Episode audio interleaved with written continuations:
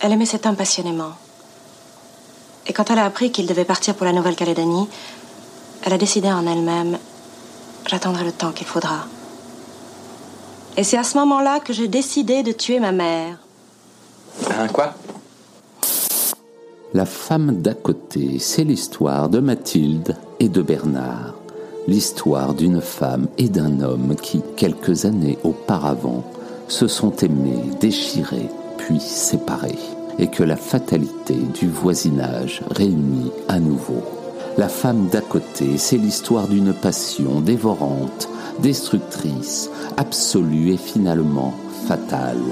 Une femme d'à côté qui aurait pu tout aussi bien s'appeler ni avec toi, ni sans toi, comme le dit si bien Madame Jouve, témoin impuissante et narratrice de cette histoire avec La femme d'à côté, notre regretté François Truffaut nous a sans doute laissé l'un de ses plus beaux personnages féminins, Mathilde, magistralement incarnée par le dernier amour de sa vie, la splendide Fanny Ardant, pour sa toute première apparition au cinéma. Et quelle apparition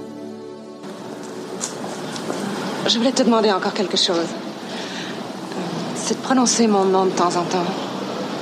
Autrefois, je pouvais deviner à l'avance quand tu me devenais euh, hostile parce que tu pouvais passer une journée entière sans m'appeler Mathilde. Tu t'en souviens sûrement pas.